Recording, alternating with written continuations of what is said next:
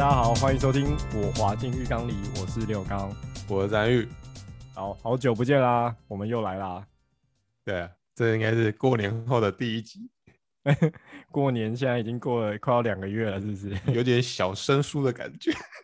没关系，我们现在已经重新很多次了，这一次一定没问题。那今天我们要聊的主题是一本书，是什么书名呢？这本书叫做《人类大历史：从野兽到扮演上帝》。这本书应该出版蛮久了，我记得我看的时候，我看的时候它已经出版一阵子了，但我第一次看它的时候，大概可能也要两年多前吧。所以它什么时候出版的、啊？哎、欸，那么早就看就看得过了哦。对啊，对。你现在丢这个问题，我必须要翻一下书我才找答。OK OK，这个拉差的节奏就是我们节目的主题。它是二零一四年出版的、啊，但其实很久之前都听过这本书，只是之前都没把它拿出来看。哎、欸，现在有手机在叫我声音是？没有，我关掉了，我挂掉，我挂掉。哎、欸，可是它，我发现它的销量不错哎，因为它到二零一七年的时候，已经已经是第二十七次的印发了。哦，所以你是什么？你是最近几天买的吗？你去博客来买？不是，这本书在我家很久了。哎、欸，你也有买哦？怎么会？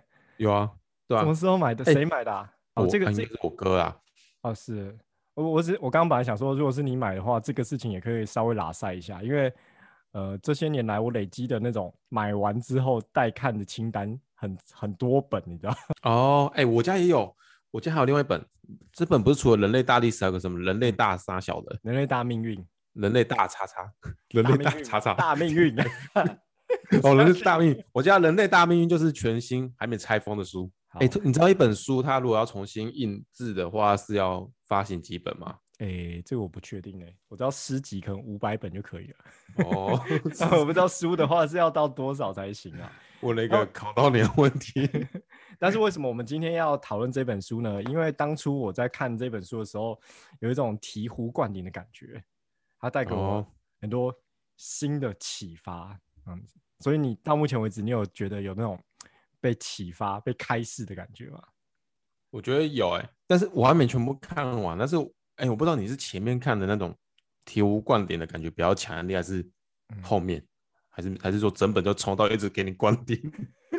我在我在前面的时候就先被灌了一剂，灌了一剂之后就是。我就信了，然后我就开始就是看看看看，就觉得哇，对对对对对，然后很津津有味。看到最后的时候，觉得我了解人类的秘密了。哦，哎、欸，这我蛮好奇的，因为我现在看到前面而已，前面会醍醐灌顶，我还能理解，就是说，因为他讲的是没有文字记载的东西，所以他在讲很远古的东西，然后讲一些人生物的本能，然后会有那种哦，原来我是这样的生物。可是如果看到后段的话，应该是已经有文字记载了吧？就是有历史的部分，有历史的部分还能讲出那种会让你觉得哦，原来是这样子的那种感觉哦。没错，那是代表我们的历史很不真实嘛？也也不是，呃，这是我我之前有跟你讲过的，它的那种神秘的地方，就是他可能讲的每一个小细节、小段落，其实都很简单，简单到你本来就知道，或者是你有想过，但是那些小细节，嗯、呃。之间没有办法统合出一个统一的标准跟价值观，嗯、然后我觉得这本书就是他、嗯、他给我了一个从一而终的价值观，把我这些他说的每个小细节我都认为对的事情串在一起了。就像以前我可能会觉得说我会不会有双重标准等等的这些问题，嗯、然后我觉得我看这本书的时候有被解决。他是个逻辑很好的作者，就是了哦，不是说我就是他那一派的。就其实我刚刚看到了属于我同文层那一派的一个言论，什么言论？没有，就是他的他的整整 套的说法啦。什么言论？没有啊，没有。属于你的同文层，谁知道你有看到同文层是长这样子？好好，那我现在先呃补充一下这个作者的身上的某一些标签好了。我掉书袋时间。他是他是犹太人，嗯，他是一个同性恋，然后他是一个素食主义者。然后他是一个无神论者，嗯、这些标签加在一个犹太人身上，其实都是非常矛盾冲突的啊、呃。尤其他是住在以色列的犹太人，就是对对犹太教是是与生俱来的认同跟跟，就是从家庭以来所累积的那种嘛，就是像说你妈都在拜妈祖，然后你你觉得没有妈祖的那种，你妈是很虔诚的妈祖信徒，哦、不相信妈祖。犹太教是说我家族我只要生了一个小孩，他就必须是犹犹太人嘛，对不对？我记得这样子。哦、呃，对对。然后跟别人联姻也是嘛，别 不管关于什么族的，你只要跟我联姻，就是犹太人。对，对，我记得是这样子。那哦，那另外是不是犹太教他也是没有在信同性恋的东西？呃，当然不行啊，很抵触的啊，就是就是圣经就是觉得啊、呃，同性恋是不对的这样子。哦，对是。然后他每天早上会冥想打坐。没有没有，我我在我在解释他这个背景的原因，是因为就是他其实是我某一个同温层的族群。哦，这些标签的认同是哦，我也认同的事情。我刚才在笑，原因是因为我刚刚觉得刘刚应该是我我在哪里，我是谁 的状态出现。对，好，是哦。你说那些标签都是你的同温层，例如说哦同性恋，哦我很多朋友是同性恋这样子，然后或是或是我认呃我认同同性恋的的价值啊、权益啊，或是认同这个性取向这样子，嗯，这件事情对，然后或者是说呃无神论者，我其实揣摩过这件事情很久，然后我发现其实我应该可以算是一个无神论者，嗯，嗯，但是这个事情在台湾有时候也很矛盾，就像那那你是外星人论者吗？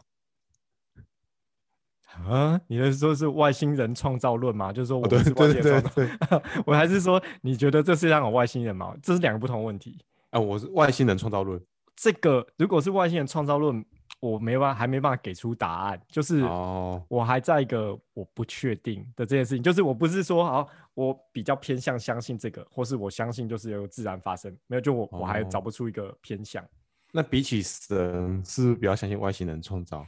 我觉得他们可能就是同一个东西，这是一个、哦、一个称呼，就是哦、嗯。但是你不相信神，是指说不相信人类诠释的神，但是你相你觉得应该是有一个就是嗯厉害的远古生物、嗯，高智慧远古生物哦。如果说今天是一个好像能力在我们某种在我们之上的人，呃，做了一些什么事情，那我我相信。但是如果今天是说、嗯、我们传统。在宗教上理解的神啊，譬如说上帝啊，或者是道教的神啊，哦嗯、我了解，就是一个哦，举头三尺有神明的那个神，我觉得就不，我不相信这件事情。对。那你在这本书里面，你看到目前为止什么东西让你有一种醍醐灌顶的感觉？会，我我看到还蛮前面的，我还没进入那个有文字记载的时代。但是 看到目前为止，是会觉得，哎、欸，看原来人是这样子的一种动物啊。我觉得这本书开始有教一个概念，就是其实人没有什么好特别，人就是动物的一种。他有讲一些东西，会让我觉得，哎，我从来没有想过的是，像是，哎，他他里面有讲一样，就是说，其实不除了人类以外，其他生物也是会，也也会有语言，但是他们语言很简单，他们只是讲说什么，哦，这里有狮子，这那里有老虎，大家要小心。哦。但人类的语言是可以形成概念，会有办法是让。嗯，超过一定数量的人去相信、去守护，甚至去捍卫的，嗯，那这也有点让我就是，哎、欸，我没有想过这个问题。嗯、但那个东西包括概念东西，像包括说，呃，我们是一个种族，我们是一个民族，我们是一个国家，嗯，嗯或者是哦，我们共同为了人权而奋斗这种概念。嗯、但是其实这种东西都是虚无的，但是人类会为了这种事情去团结、去努力、去合作。嗯、对，这个东西有让我。醍醐灌顶一下，我不知道我这样讲，就是听现在听我们 podcast 的人听不听得懂我在讲啥笑？这个这个也是我第一个被震撼到的点。然后，嗯，但是我觉得他震撼到点不是说他提出的那些细节，像你刚刚说那些细节，我原本不是这样知道，或者我原本不这样认为。他用一个我觉得很很很赞的诠释方式，他的意思是说，就是在其他。生物或种族的语言之中，他们语言的诠释，诠释一些现实的状态，嗯，它不会诠释一些虚构的状态，就是说，哦、呃，物质世界跟精神世界，它不会有一个呃精神抽象的虚构状态出现。它但是这个里面有一个有一个状态要先区分清楚，它就是说，呃，虚构好像对我们来说是假的东西啊，譬如说我们一起说，诶，其实我们有一个统一的神，然后我们就必须要。崇拜他，我们要相信他。嗯、这个东西跟虚假、跟跟骗人是不一样的事情。他的意思是说，像其他生物会骗人哦，别的动物会骗人哦。譬如是说，呃，如果我，我今天是一个某一种种族的猴子啊，然后我今天在这个地盘上发现很多好吃的东西，我想要独霸它，然后我会骗其他的猴子说，哎、欸，这边有蛇，这边有天敌，你们不要过来。那其实是因为这边有很多好吃的东西，我要吃它。但人类把别人骗走之后，我自己在享受。对对对，它动物是可以做这个事情的，但是动物跟人类差别做不到的事情是，人类会告诉你一个一个故事，然后那个故事呢？嗯是一个是一个建构在物质之外的，你难以去想象的抽象的一个概念，然后大家去想。我这个可以直接，我这也可以直接举例一个谎言，这种虚构的谎言。嗯，就我们是台湾人，这个就是假的。哦，OK OK，对，将国家、疆界、民族。啊、呃，在这本书的作者来说，他觉得这个是一个虚构的概念啊、呃，人类会认同跟相信这个虚构概念，然后一起去做某件事情。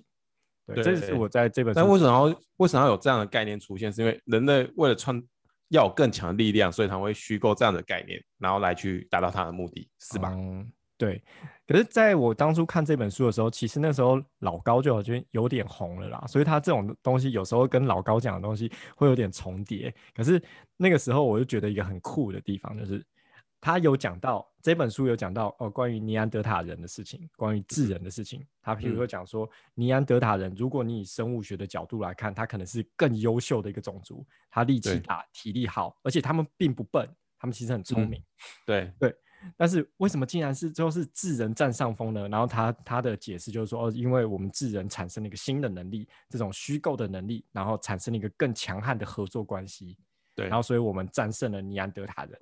但是可能像老高的影片就会说，外星人创造了人类，所以 所以人类突然有这个虚构能力。那我今天要讲的就是说，哦，这本书的作者他并没有解释说为什么人类会突然有这个能力。他没有办法解释，他没有解释，他只是做一个很客观的分析，就是说这个突然人类因为有了这个能力，所以他认为是这个能力带起了人类文明的演进。嗯，对，就其实这本书我觉得他还是要抱持了一点怀疑，因为他在讲人类获得那个特殊能力之前，他说人类的进化，包括其他物种的进化，还是进化论嘛。嗯，因为他需要什么能力，就慢慢的，呃，眼睛长得越来越高，越来越高，越来越高，然后对对，可以让他在那个环境里面生活越来越好。但其实我自己本身也会对进化论这种东西抱持着怀疑，因为我觉得干好小，怎么可能？我忽然需要什么东西，我就突变一个能力，然后这个能力还可以再传给我的下一代，然后变成我这个种族的一个特色，我觉得蛮难的啦。对啊，嗯嗯，啊，所以黑人比较长，是因为，哎，对，它里面还要讲一个讲一个 概念，就是我是哎有点意外的，是，就就他说他说这东西还在争论嘛，不是吗？就说。当哎、欸，全世界的人类，人类就是说现在的人种，包括黄种人、黑人、白人，是真正有基因上的不同，但这东西还会有政治不正确的概念，政治不正确的那个东西在里面，所以还没有人很可以可以拿出来，就是来推翻说现现在是人人平等的这种东西。哦，理解理解。呃，我看完的，诶、欸，看到后面后期的时候。有一件事情就跟这个前面有关的，我觉得应该不算暴雷啦，就是跟这个前面有关的事情，嗯、它一直延伸到现代，然后有一个概念会让我其实有点哀伤，会有点觉得怎么办的那种感觉，就是我我觉得你要爆我雷了，我要爆雷了吗？好，你说，我们人类在我们的思想中，共同的这个意识之中所建构的这个虚拟的世界，一个平行于。地球上物质本质的这个世界已经逐渐凌驾，甚至已经远远超越了物质世界的本身跟重要性了。就譬如说，我们现在所有人类所关注的问题，或者人类所去解决制造的问题，已经不是为了要克服我们自然界遇到的困难了，已经是不断的在为了要克服，就是我们精神世界所创造出来的问题跟困难。然后这个这些问题、哦、有点着火入魔的感觉是吗？对，而且这个问题跟困难远远的压迫压制了我们现实的世界啊、呃！就譬如说好了，嗯、一个最基简单的概念就是钱。嗯，我们所有人所有的人类信奉了钱的这个概念，信奉了钱这个意思。然然后所以我们很长，嗯、包括你我所有现在可能在收听的观众听众都一样，就是我们就是要工作赚钱嘛，那我们就是相信了这件事情，嗯、我们用钱做了很多事情，买了很多东西，然后制造了很多的事情，嗯、但是这个概念因此压迫了我们的环境。就是有这个氛围，嗯、然后我就觉得，哎，对，就是就是一直以来，哦、就是好像就是个问题。然后他他把它归结的时候，我就觉得哇，他很屌。哎，说不定我想到的是另外一个例子，是是不是 人类追求美丽也是一件东西？人类为了就是追求美丽，所以减肥。嗯、那减肥这种东西又跟说你要吃的吃饱饭是有冲突的，但是人类会为了这种事情去做违反违反你自然的本能的事情。嗯嗯嗯，也这也算是吗？这也算是。如果觉得伤害自己身体也就算了吧，就是人类可能有点太多了。这讲起来也蛮政治不正确。但是我我觉得这个概念呢，在现阶段让我听起来是觉得有点有点恐怖，或者有点难过的，或是，但我觉得它有一个反向的，是一个很积极、很有希望的点，嗯、就是其实我们透过思维也可以完全的扭转这个局面。哦，例如说读完这本书之后，你就会发现，哎，干我不应该这样子。对，读完这本书之后，发现我应该成为一个新的环保人士，我应该支持地球的环保，然后我们做一些什么事情，这样等等。他其实之后这本书在做传教，其实是啊，其实是我我觉得很多的很多的理论啊，或是很多的书，就是殊途同归。虽然他讲别的事情，嗯、然后最后他会被用人类用在别某一件其他不相干的事情上面，然后成为一种信仰，就像进化论一样啊。嗯进化论本来是一个生物学的一个理论，然后被德国纳粹使用，变成一个种族清洗的借口。哦、嗯，就是就是有时候就是这样子。对，讲一讲越觉得人类应该是外星人做出来的。直接，其实我们都是实验的一部分。哎、哦，其实很像，这也很像实验的一部分啊。外星人丢了一个、嗯、那个理想法在你的身体里面。那你就问这种，这有一个迷因，努力了几万年、几千年，我要朝着方向去努力。你有看过那个法图吗？宇宙后面是宇宙图爆炸。对，而且里面还讲到一种一件事情，我觉得很干的，就是说他说，人类以前还在过游牧生活的时候，是比现在现在人就是物质生活很满足的这种状况还要，其实他们还轻松很多哎。他们每天只要工作四到六个小时就可以 下班打卡陪家，可是他可能没有退休金，还有没有医疗保险？你知道，这一物换一物。干人这种东西不需要啊，对他们也不需要。而且有点意外，是他跟我讲说，嗯，我不知道是不是真的。他说那个时候那个时代人们，他们其实已经活可以活超过六十岁。我说干，那很棒啊，活六十岁很棒啊，不错。哎。哎，这一段这一段我有下午就下班，这段我有印象，但是有点模糊。那所以人类从什么时候开始寿命变短？我记得他好像有讲到这件事情。哎，我还没看到那里，哦、我没看到他说寿命变短。他啊，哦，对，有有有有，其实有啦。啊、他是说人们在、啊、人类在游牧时代的时候，因为他们会摄取很多不一样的食物。因为你每天吃的东西不固定嘛，不像是农业时代，你每天都吃固定，都吃稻米呀，营养素还比较少。对对对，以前是乱吃，什么都吃啊，所以营养都很充足。那基本上你只要不要遇到就是意外，呃，不要被虫那个动物咬伤还是什么的，基本上你就可以活得蛮久的，就五六十岁又不是问题。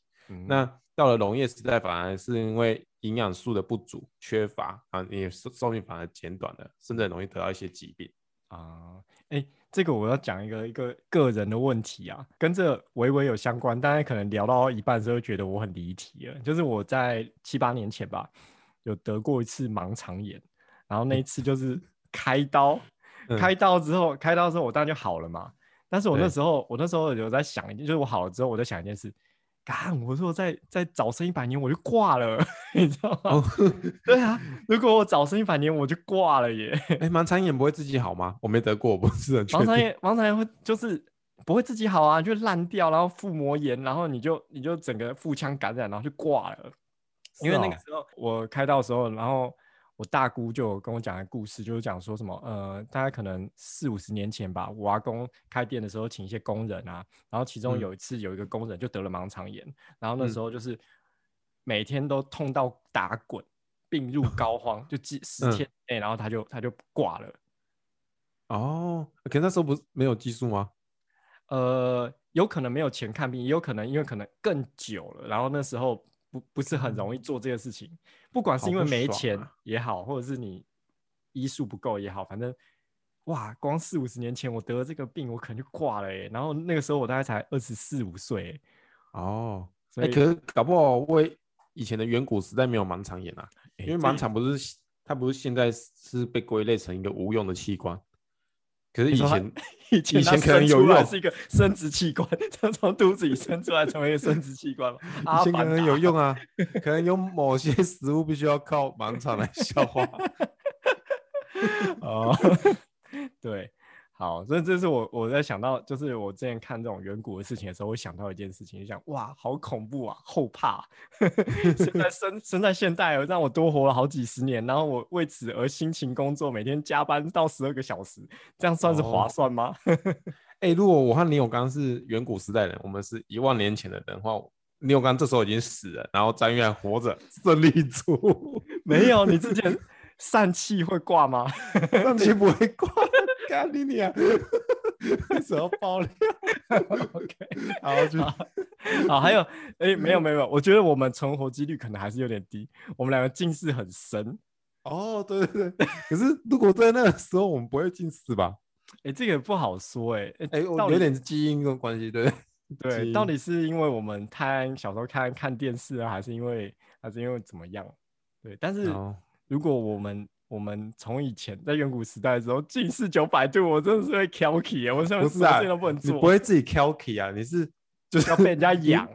不是不是，你在远古时代也是可能小时候在五六岁有一点近视的迹象，跟你爸爸讲说：“爸爸，我看不到那个远方的果子有什么。”然后你爸就拿锤子把你锤死。哎，这看 这个人会拖累我们种族，就把你锤死。好，事实上会这样子。那其实关于这本书的，我觉得。大概我们今天就介绍到这边，然后但是我们之后会在这个节目的那个简介，还有我们的脸书上面放一个关于这本书的博客来连接之类，让大家可以方便去购买它。因为我们没有收业配钱，哦，我们现在就是走一个佛心业配的一个对一个 podcast 的状态。然后我我也还一边在看，然后所以嗯没事。对，也许我们下次再 出一集，就是继续讨论张宇看完之后的结果，但是。现在我们就可以瞎聊啦。我们今天把重要的功课讲完了。是哦，瞎聊时间，直接瞎聊三小。因为因为刚刚讲到那个远古时代的事情，我就想要讲一个前阵子很迷的一个漫画，然后它也是动画，它在 Netflix 上也有出现，叫做 Doctor Stone。哎、欸，我没有听，我没有听过、欸，哎，这不讲什么？它的中文名叫做《新石纪》。然后我先。简介一下它的前面的背景，这应该不算暴雷，因为它就前面一打开就是这样了。嗯、就是说，人类全人类在某一天莫名其妙的被全全球都石化了，人类这样这样僵住不能动，变成化石这样子。然后其中有一个理科宅，一个超级科学宅，就是在过了四千多年之后，有一天他的石化就破裂，然后他苏醒了。然后这故事呢，哦、对，好像有印象。你继续说，这个故事就是他 苏醒之后，要靠着他科学宅的力量，就是重建人类文明。哦，我觉得这个跟这本书我们刚刚讲的一些后面讲一些狒狒的事事情假想有点像，然后大家有兴趣的话可以去看。OK，哎，好像有另外一本书跟这个相关。嗯、你有听过有本书是什么什么世界最后一个知识人？我没有听过。他的书名我不是很确定，但是他讲的这东西是嗯类似，就是说如果全世界的都毁灭了，文明都销毁，嗯，然后只是留下你，但是你是一个拥有二十一世纪的人，你要怎么样重建这个社会？我我看了《大特斯隆》之后，我觉得我无法，因为 因为他会的他会的那些他觉得很基础的知识对我来说，干太难了。我我可以爆一个第一个雷，就是对他一一复活之后，他做的第一个东西。我现在有可能要问张延玉，就是如果你是这个主角，然后你从四千多年之后苏醒了，发现全人类已经世界已经重回到原始时代，嗯，然后大家都石化了，你想要做的第一个科学产品是什么？或是你想要第一个重建的人类文明产物是什么？科学产品，我讲出来它就会出现吗？没有没有没有，呃，你要先讲，然后我们再讨论你做不做得到。但或者是说，我们现在的问题是说，你觉得第一个要先产生的东西是什么？帮助你存活在这个原始世界上。哦，我我应该会打火吧？哦、打火不用，对不对？打火，打火我会，因为 对对，但打火不算，因为打火呃，就它可能不需要什么科学含量啦，就是就是，也许远古人也会嘛，然后或者是说那个动物有时候也会嘛，所以不是我们在做。那我觉得更我需要的，嗯，可能一台脚踏车。哦，哎、欸，这个有创意，这个可以，但是。呃，要做一台脚踏，帮助我留下来活活久一点，是吗？是没有没有没有，我觉得这个很有创意。但我们可以来往下延伸想一下，就是在那个状态之下，可能没有一个很正常的道路。嗯，你有可能就在那种阳明山的山林里面，然后你做出一台脚踏车，可能不太实用。没用，没用，没用，没用。那 可能是一把就是可以劈柴然后开路的。好，做出一把小刀，OK，这我觉得也是我能我能力所及，然后可能我也是我会想要去做的事情。但是这个主角或是这个选错路了，对，我们选我们点错了。这个主角或是这个作者第一个要点的东西，我太惊讶了，而且那东西我竟然做不出来。他第一个，我要想想，这是我们周边很常看到的东西吗？很常看到，你每天都在使用，而且他说出来，我觉得啊，好有道理，我。我信你 啊！该不会是牙刷？牙刷很接近，但不是很接近，但不是。哦，好，那我可能想不到，你说吧。他他第一个要做的是肥皂。哦，他他的他的他说服大家的理由是说，就是我们现在在这个远古的的世界里面，我们第一个要抵抗的东西是细菌，嗯、是病毒，嗯、就是。嗯我们如果抵抗这个话，我们就可以保持就是继续下去的能力。如果我们今天啊，好，我们今天我们今天可能肚子饿，还有办法去找吃的。我们今天做任何事情，我们都还可以依靠我们自己身体的能力想办法。但如果我们今天感冒，嗯、我们今天生病了，我们可能就就没辙了，没辙了。然后第一个、哦、第一个做的是肥皂，然后。我就不知道我要怎么做肥皂啊！没有，他的意思就是说你要卫生习惯，就是你你手吃东西然后洗手那样子，保持一个洗保持一个比较无菌的一个状态。好，不管他说的有没有道理，确实肥皂是一个很简单的东西，可是我做不出来。你不会做？哦不是我我也不会，我讲的像我会一样子。没有我我想不出来，对，我想不出来。我在远古没有化工材料行的话。我要去哪里做那个肥皂的原料？我呃，我知道的肥皂，你知道肥皂的原料是什么吗？我猜应该是找就是油吧，动物油、哦、植物油，然后油 OK，然后放久一点就会变成肥皂。不是啊，你有看过猪油会变肥、啊？我知道的、啊，我我用我的那个知识含量来来讲看看.看我能不能做出肥皂。好，首先我去收集油。植物油好了，OK，然后再加一点碱性的东西，石灰有没有石灰？哎、欸，山洞里面应该找到石灰吧？有哦有有找石灰哦，可是你要怎么弄出石灰？啊，不就石灰岩，然后敲一敲就石灰？哎、欸，你这个没有，你这个逻辑在这本漫画、啊、我知道的通的，我知道，知道，知道，知道，嗯，找草，然后烧一烧，烧一烧就碱性的草，哎、欸，然后加进油里面。欸哎、欸，我跟你讲，我我忘记你，就做出肥皂了。我忘记其实你是念二类的，对不对？你的高中没关系啊，我真的是靠我的，我真的是靠我的尝试，好不好？没有没有，我我其实因为那那个漫画我看到已经看到最后了嘛，虽然它还没完结，但是那个第一集的细节才我有点不太记得。可是你刚刚说的一些方法，它确实有用过，可是我不确定肥皂是不是用这个方法组成的。但是我自己的知识理解就是肥皂需要最重要一个很难取得就是氢氧化钠。嗯啊，其实听起来就很难。事实上会不会是很简单的东西？那我记得他好像只有用贝壳做出了碳酸钙，然后怎么样怎么样把它变氢氧化钠。哦，这个可能高中化学可以有教，但是我我真的是我真的是是理工废，你知道没办法做出来这件事情。哦，那我们两个可能在那个时代都会死掉吧。我们用最高，我们依然还是要靠体力打拼，就像现在一样。我们还是、哦、我们还是不是靠智力在生活的人？即使你是 四千年后全世界最聪明的人，然后这个唯一留下来的智人张延玉还是没有办法靠智力在这个世界上称霸。哎、欸，我觉得我可能在远古就是智人那时代无法变成佼佼者，是可能我缺乏讲故事的能力。那这一点你就比我厉害，哦、你可以偷懒，你可以偷懒大家。有有，有里面有煽动别人的人，就是他，嗯、他有就是有一个讲话能力的人。可是可是我觉得你可能可能可以成为主角群其中一个。其实因为他其中有一个很重要的主角群是体力超群，其实你力气算蛮大的，他在里面就是一个体力超群的人。有什么屁用可以打赢剑齿虎吗？不是，不用打赢剑齿虎，他是。他的设定里面，他有战斗组的啦，然后体力超群的那个人，他不是归类在战斗组，他打架很废，哦、战斗很废，但是他体力很猛，所以他可以就是比别人扛更多东西，然后耐力更好，然后这样子。所以他，所以他，哦，他后来有唤醒其他同伴，是不是？有有有有，后来唤醒，然后那本漫画就后来就是越画越扯，他就是什么都造得出来，最后还 造飞机，什么都没有的。超屌，超好笑。